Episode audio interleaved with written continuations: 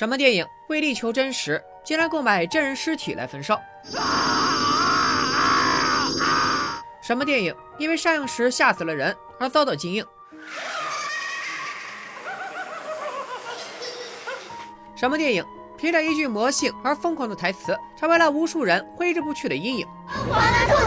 疯狂的兔子，疯狂的兔子，疯狂的兔子。什么电影明明说好的是儿童片，却妥妥的变成了童年噩梦？大家好，我是戴眼镜拿着话筒的拉丝片片。前段时间写了篇国产邪典片的图文盘点，不少人留言说看图文不过瘾，想看视频版。对于这种大夏天的想要凉快凉快的合理要求，偏偏必须满足一下。啥？没看过图文？那小明说大片的公众号赶紧关注一波啊！书归正传，今天这期视频，我就来和大家聊一聊咱们国家曾经拍过的那些邪典电影。他们暴力惊悚，他们重口猎奇，他们不擦边打直球，他们够癫狂有创意。上个世纪八十年代，伴随着制片厂的转型和商业片浪潮，我国涌现出了一大批怪力乱神、令人瞠目结舌的高能影片。这股狂野与先锋的余热一直延续到了九十年代中后期，因为片子很多，质量良莠不齐，我就从中挑几部比较有代表性的给大家讲讲。没经历过那个年代的小伙伴们可以好好感受一下。第一部《银蛇谋杀案》上映时间一九八八年。话说，在一九八七年，北影厂有意识地分配年轻导演去拍商业片，在这种情况下，导演李少红被安排到了拍摄《银蛇谋杀案》的任务。影片的故事围绕着一个电影放映员而展开。表面上的他帅气迷人，而背地里他就是个极度残忍的变态。他用望远镜偷窥女人，将女人诱骗，实施绑架，还把蛇放到女人身上，眼睁睁看着女人被蛇咬死。李少红在拍摄这部影片时，借鉴了不少欧美类型片的拍摄手法，片中暴力惊悚元素非常之多，一经上映就引起了强烈的反响，其拷贝数量更是创下了当时北影厂的记录。然而随之而来的便是巨大的争议。有人举报这部片子有多达十八处凶残镜头，导致该片在全国电影工作会议上受到批判，最后不得不进行删减。但即便如此，影片的效果依然令人震撼。除了视觉上的恐惧以外，男主的扭曲与最后开枪自杀的毁灭，也影射了一代人的创伤与困惑。了解了这部影片，或许你就知道为啥李少红后来的作品，比如《大明宫词》《橘子红了》《红楼梦》等，都给人一种阴森森的感觉了吧？他对恐怖氛围的营造一直就非常擅长。而令人感慨唏嘘的是，二零一零年扮演男主的演员贾宏声也跳楼结束了自己的生命。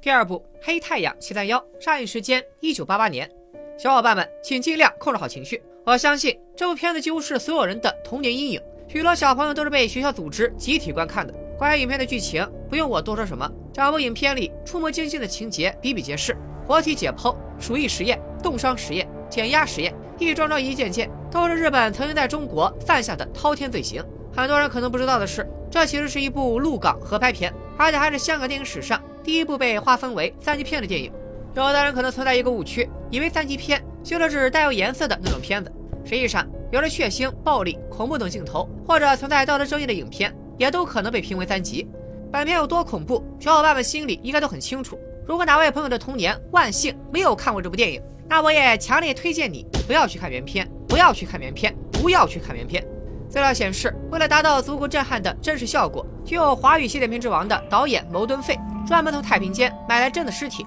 还号召当地的老师、学生、农民抓来上万只老鼠。这大概就是他能够可怕到极致的原因所在吧。后来，导演何志强拍了两部续集，《黑太阳七三幺续集之杀人工厂》和《黑太阳七三幺之死亡列车》。而牟敦费自己也在一九九五年拍了部正统续作《黑太阳南京大屠杀》。关于这些影片，我就不赘述了。《黑太阳七三幺》在上映时间，中日正处于两国关系的黄金十年，为此，影片设置了这样一个结尾字幕：友好归友好，历史归历史。牟敦费在接受采访时曾表示：“只要日本人一天不道歉，我就将他们的恶行拍下去。”有句话说得好：“忘记历史等于背叛。”对于一些人动不动就给我们发反字券的行为，我就想问一句：作恶的民族都还没有反思，凭什么要我们反思？第三部《黑楼孤魂》上映时间一九八九年，这应该是被提及最多的一部影片。故事并不复杂，说的是为了拍摄某电影，录音师和女主来到一栋旧楼里录制特效，结果没成想，他们采样到诡异的声响，看到一幕幕恐怖的景象，最后两人在调查中揭开了一场多年前的冤案。明白了，这其实是冤魂在向当年的凶手索命。该片是国内第一部立体声恐怖片，也是第一部被官方认定为儿童不宜的影片。因为放映时吓死过人，影片后来遭到了禁映，时长也从原来的一百分钟删减到了八十八分钟。以现在的眼光来看，尽管碍于当时的技术，鬼娃娃不但不吓人，反而还有点萌。但影片本身的恐怖氛围、台词尺度仍然十分难得。另外值得一提的是，影片设计了一切都是精神病人在臆想的结尾，这在当年算是相当有创意了。可谁能想到，多年之后，但凡恐怖片里只要有鬼，那就一定是主角有精神病。第四部《夜盗真飞墓》上映时间一九八九年，这是一部内地与澳门合拍的影片，也是中国第一部盗墓题材的影片。该片的故事背景为清末明初，讲的是六个目的各不相同的盗墓者来到真飞墓，发生了盗宝、护宝、寻宝、夺宝等一系列的事。就故事层面而言，这片子不算复杂；就完成度来说，这片子也很一般。再加上一百六十八分钟的时长，这片如今看来还是非常劝退的。之所以要提这部影片，是因为论尺度，它在国产片里属于非常不一般的。该片最大的特点就是重口味、敢暴露，片中有着吃人肉、尸变、裸露等骇人听闻的情节，在当年给不少人带来了巨大的冲击。因此，既然要考古国产邪典片，本片也自然不能绕过去。第五部《凶宅美人头》上映时间一九八九年。就这 DVD 海报，不知道的话，你会以为它是一部纯正的港产三级。实际上，本片有裸露不假，但它的重点并非海报上写的什么动体，而是脑洞大开、充满邪性的创意。影片改编自苏联小说家别利亚耶夫的科幻小说《陶维尔教授的头颅》，把小说的故事背景移植在了民国时期。整部电影围绕着某医学教授家里的一颗女人头颅而展开。女人生前是红极一时的舞女，被坏人残忍杀害。在找到一个匹配的身体后，教授通过自己先进的技术，把女人的头颅接到身体上，令女人复活了。结果没成想，女人竟然跑到了社会上，由此引发了一连串的波折。是不是听着就很有意思？巧的是，就在本片上映后的一九九零年，美国也推出了一部类似设定的科学怪机。两相比较，科学怪机基本上就是纯粹的黄暴爽片，而凶宅美人头则带有强烈的实验色彩，诡异而前卫。第六部《圣保罗医院之谜》上映时间一九九零年，有人说这是中国谍战片的老祖宗，但在当时它被称之为反特片。里面的故事大体是这样的：解放初期，一些顽固分子在某发电厂设置了威力巨大的炸药，于是为了调查真相，我党的人来到圣保罗医院，结果在这个圣保罗医院，有人神秘死亡，有鬼魂在停尸间出没，还有疯了样的女人。整体来说，影片融合了暴力、政治、恐怖、性等元素。打光和配乐氛围感十足，颇有一种千皇电影的味道。当年中国电影人对影像艺术的探索，同中可以窥见一斑。或许对于看多了重口味的现代观众而言，本片的吓人指数已经完全不够，但在当年，它绝对是令人毛骨悚然的存在。第七部《大气层消失》上映时间一九九零年，抗日片、反特片可以写点，儿童片自然也不例外。如片名所示，本片讲述的故事与大气层有关，讲的是一场抢劫案造成大量剧毒药品泄露，最后甚至烧穿了臭氧层。于是，唯一知道此情况的男孩在动物的帮助下找到了泄露源，并最终拯救了全球。想不到吧？咱们中国的影片也有个人拯救全世界的故事。像在前面提到的那些影片，尽管本片的重口指数降了不少，但作为小朋友们的童年阴影基本足够了。之所以要提到本片，主要有三个原因：一是，在那个时候涌现出了一大批类似的儿童科幻片，比如《霹雳贝贝》《魔表》等等，本片可以作为其中一个代表；二是作为环保题材，它的创意和完成度都很高，某瓣现在的评分高达七点八；三是本片中有葛大爷。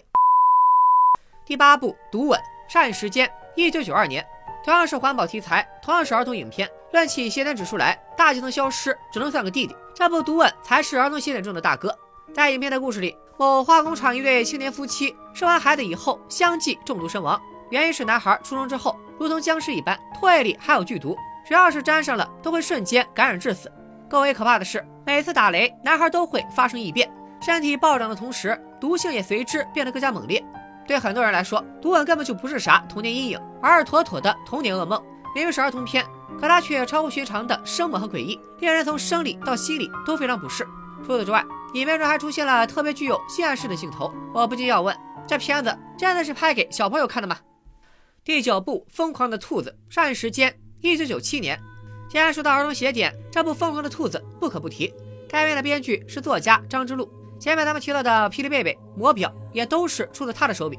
影片上映于一九九七年，彼时市面上的邪典片已经较八十年代末九十年代初少了很多。但即便是这样，《疯狂的兔子还是成为了无数人的童年阴影。当年还在上小学的我，就是被学校组织去看的，整个人真的是吓了个半死。在影片中，因为有一个神奇的游戏光盘，所有孩子都失去理智，变得魔怔和野蛮起来。他们像中邪一样叫喊着疯狂的兔子，配合着扭曲的画面特效，一种深入骨髓的恐惧会在小朋友的内心油然而生。事实上，不仅仅是儿童电影，当年的不少动画片也都非常具有邪点气质。我就提两部，觉得能够唤醒你沉睡的记忆：郑渊洁的《魔方大厦》，中国古代名著改编的《镜花缘》。来吧，请把你们难忘的情节打在公屏上。最后，让我们把视线拉回到成年人领域。除了前面提到的那些电影，八九十年代还有很多影视剧也是邪气十足，比如质量很差、整个名字充满色情味道的抗日神剧鼻祖《人奶魔潮》，再比如最早版本的《封神榜》。注意，我所说的不是九零年的傅艺伟版，而是八九年的梁丽版。这一版由导演吴天明作为艺术指导，集恐怖、阴森、暴力、残酷、裸露、邪恶于一身，其尺度之大，在国产剧里无人可比，其视听效果的渗人程度也堪称极致。只可惜当年电视上只播出了五集，不少人渴望能够找到全集来看，但始终无果。后来还是主演梁丽回应说，当年只拍了五集就没有继续拍了。本来我想放个片头曲吓吓大家，结果剪辑的时候自己都忍不住调成了静音。如今二三十年过去了，应该说中国的影视工业有了质的提升。回过头来看以前的这些作品，他们或许画面不够精美，道具不够精致，剪辑和摄影也不怎么成熟，但有些东西却是那时候有而现在所没有的，那就是生猛大胆的创意，拍摄时的百无禁忌。前段时间，贾樟柯在接受采访时说：“我们不能把中国电影做成主旋律的专卖场。”这是对中国电影、中国文化的不负责。对于贾导的这个观点，我是很认同的。在我看来，如果各种类型片都能够有尝试和发展的空间，那么久而久之，中国电影一定会释放出更大的文化能量，出现更多叫好又叫座的优秀作品。大家觉得呢？今天就说到这里，咱们下个视频再见，拜了个拜。